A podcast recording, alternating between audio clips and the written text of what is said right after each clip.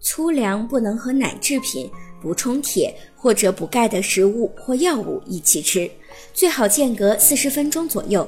因为摄入过多的膳食纤维会影响人体对微量元素的吸收。例如，将燕麦片或者是铁剂和钙剂一起食用，就会影响铁和钙的吸收。在食用奶制品时，如果同时吃膳食纤维含量比较高的粗粮，也会影响人体对钙的吸收。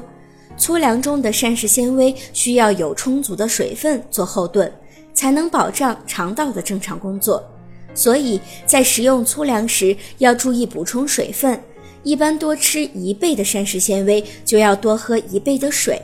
可以增加肠道蠕动，减少有害物质对肠道壁的侵害。减少准妈妈便秘以及产后其他肠道疾病的发病率。